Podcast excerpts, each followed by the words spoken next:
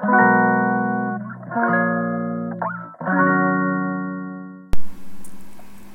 んばんは。ヨガじゃない話倉本々子です、えー、今日ねちょっと夜今遅く収録しています。今日はとっても朝から本当に忙しくあの生活してました。うん、で、えー、トークセッションっていうね今あの私と1対1でオンライン上なんですけど今はねあのお話しするっていうのをやってます。それがこうたのスケジュールが立て込んでいて今日もねいろんな方とお話をしたんですけれども自尊感情が、えー、低いっていう方がやっぱりうん、多いのかなっていう印象でした私もね自尊感情っていうのが下がりやすいタイプなのでっていうのを自覚してますのでできるだけ、えー、高めていくようなワークというかしてます。うん、でね人間ってこれ聞いたことあるかもしれないけれども6万回ぐらい思考をしているんですって。1日ですよ。6万回。言葉が出てきてたくさん頭の中考えている。でもその6万回の中の80%ぐらいは自分の身を守るためのネガティブなことなんですって。うんやっぱり人間の本能で身を守るっていうことをしないといけないからその対策あこれをしてしまったらこうなるかもしれないとかうん、あっちには行かない方がいいと思う。今これをやっておいた方がいいと思う。何かこうネガティブなことが多く考えているみたいです。そもそもがそんな感じなんですよね。で自尊感情ってなんかね自己肯定感最近ちょっとテレビとかね、えー、聞いたことあるかなって感じなんですけど自尊感情って何かなっていうと自分には価値があるっていうふうに思える感覚のことなんですよ。うん何て言うのかなこう何のために生きているのかっていうところが分かるようになって自分の目標だったりとかやりがいっていうのをこう見つけていくこう生存価値みたいな風に言われてます。からね自尊感情っていうのはよく言うどんな自分にも丸っていうことです。肩書きとかを取っ払ってあの自分には価値がある。どんなことをしてたとしてもいい感じじゃんっていうことなんですよ。って思えるかどうか。自分の価値に条件をねつけてしまう方が多い。これは仕事をしてない人でもお母さんに多かったりする。うん何度もここのねラジオで言ってるけれども朝起きた時からお母さんじゃないですか。寝る時もお母さんでしょ。でっていうのは起きた時から私もそうですけど起きてみたいなところから始まる子供にご飯を作って、うん、食べさせてとかねお着替えを見てとか、うん、そんなことをやってるわけだからやっぱり肩書きっていうのが大きく肩に乗っかってると思うんですよ。責任感もそこにプラスされたりするしねでもそういう条件付き自分の価値に条件っていうのはつけなくていいと思ってるんですよ。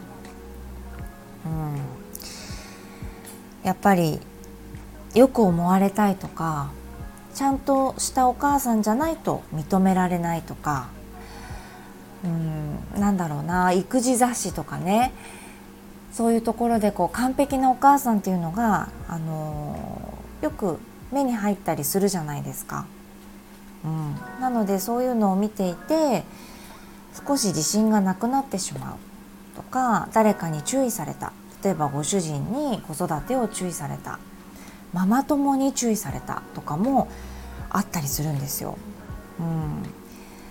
ちゃんとできないと価値がないとかね、うん、やっぱりまた今日もダメだった。私はやっぱりダメな人間だなとかって思っちゃう。が自尊感情が下がっている人の特徴ですね。こういう考え方。あとはね朝起きた時に鏡を見るじゃないですか。そしたらダメなところを探す人。クマがあるとかあ今日すごい顔が変変っていうかあのえむくんでるとかこの間よりシミが大きくなってるっていうそこを鏡を見た時に探す癖がついている人って少なからずいると思うんですよ。そういう方ってちょっと自尊感情が下がっているって言われてます。カウンセリングの世界だとね。あとはインスタグラムとかブログとかねフェイスブックやってる人とかはいいねを待っちゃう、うん、いいねの数を確認しちゃう。昨日は20いいねだったけど、えー、今日なんか10いいねだったとかフォロワーがあのこれぐらいだったんだけどこれぐらいに減っちゃったとか一喜一憂しちゃう。誰かからのその投稿に対しての「いいね」を待っちゃうのと一喜一憂しちゃうっていうところが気になるなってチェック。当てはまった人はちょっと自尊感情下がってるかなところ。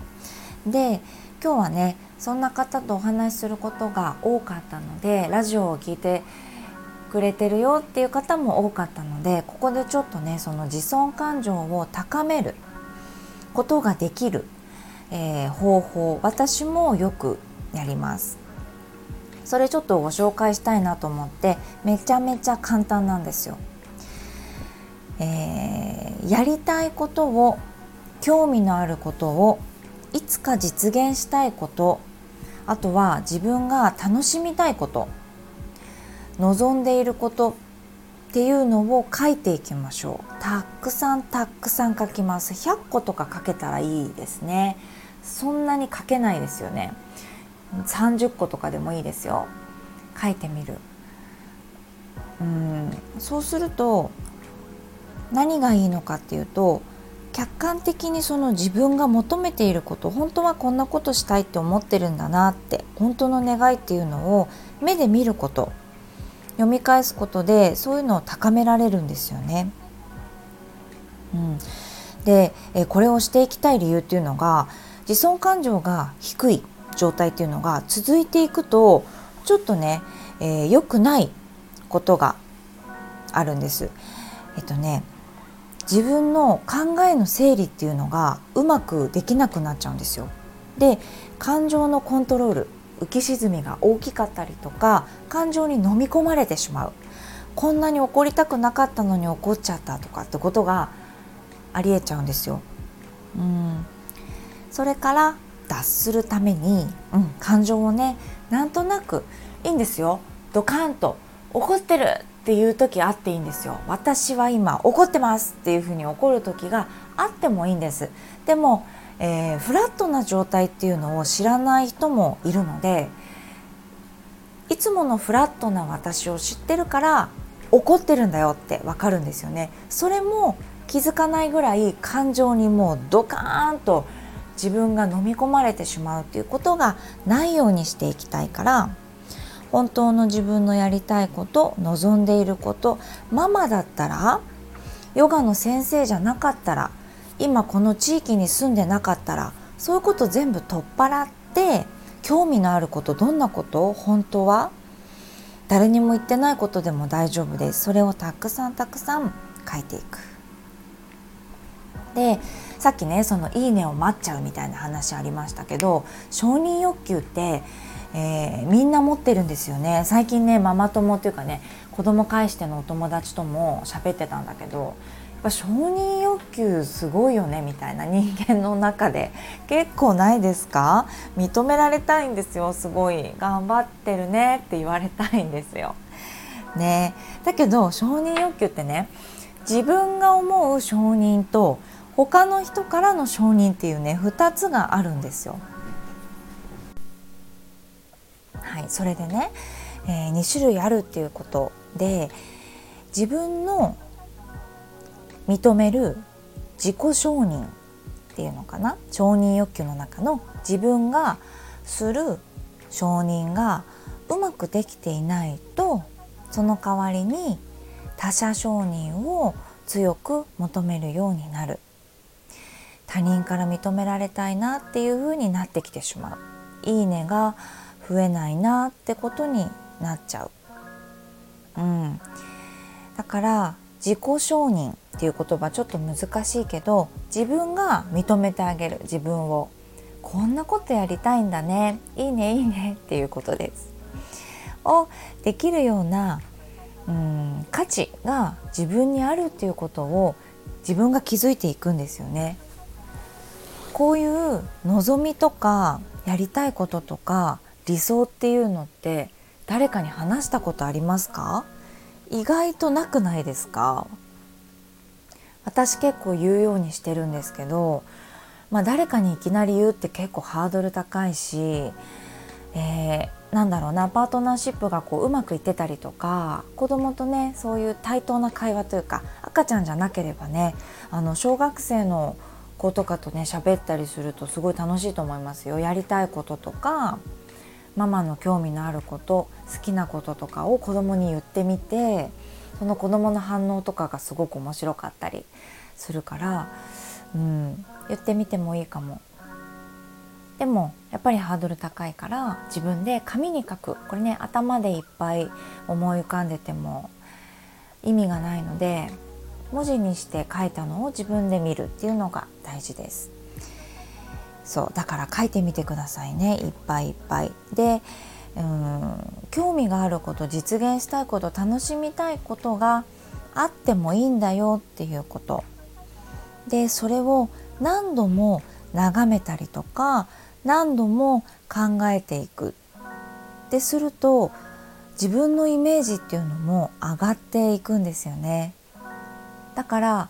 うん他人の人生をこう歩いてるみたいなことがなくなってくる。はっきりと自分のしたいことをしたい。したくないことはしたくないんだよねって。言えるようになったりしてくるんですよ。不思議なんだけど。ね。そう。やっぱり家事とかに忙しくこう時間が決まってたりするお母さんとか仕事がとっても忙しい方とかはね。自尊感情っていうのが下がりやすい状況にいるって言えちゃうんですよ。うんなんでかっていうとやっぱり忙しく日々過ごしていくと自分を大切にするってこと忘れちゃうからなんですよね。こうやって自分の思いとかを自分が救ってあげて見てあげる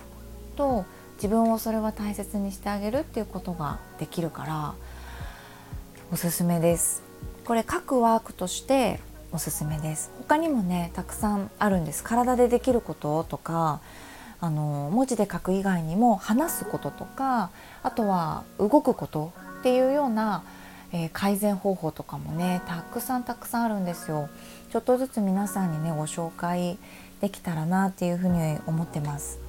まずはね、えー、今日は自尊感情についてお話ししました。ここ結構下がりやすい人いるんじゃないかな。うん。なんかやってないとダメとかさ。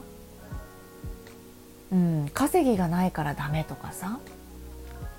思いやすくないですか？なんか。うん。そんなことないのにね。別に何にもできなくてもいいのにねって思ったりします。特に私産後ヨガとかを教えたりとかあのママさんのね体のお勉強をたくさんしてるから赤ちゃんがどうやって生まれてどういうふうに育てられるというかねその間にお母さんの体にこんなことがあってっていうのを勉強しているから生まれてくるっていう段階でも奇跡なんですよね。絵本みたいなこと言っちゃうけど本当なんですよ。一人一人が特別じゃなかったら本当に生まれてこないから別に何もできなくていいなって。私子供に対してとか本気でそう思ってます。体操選手になれなくてもお金稼げなくてもいいと思ってます。うん、それもはっきり子供にも言ってます。特に何もできなくてもあのあなたはあなただからっていうことははてなな顔して聞いてますけど言ってますね。うん、挫折した時にこう立ち上がれる人になってもらいたいし期待っていうところがねまた難しいですからお母さんのね期待に応えられなかったダメなんだっていうふうに思ってもらったらちょっとかわいそうだからどんなあなたでもお母さんはいいですっていうことを言葉にしてね伝えるようにしてます。ちょっと今日長くなっちゃいましたがそんなお話をねさせていただきました。遅くなっちゃいました。朝聞いてくれている人ももしかしたらいるかもしれないですね、